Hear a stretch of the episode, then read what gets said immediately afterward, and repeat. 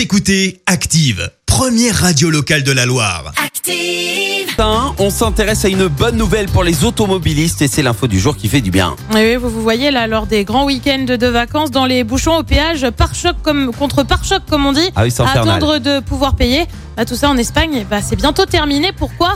Eh bien, parce que 500 km d'autoroute vont devenir entièrement gratuits. Les péages vont donc être supprimés. Ça fait suite à un changement de pouvoir dans le pays et l'arrivée du socialiste Pablo Sanchez qui euh, l'avait promis lors de sa campagne.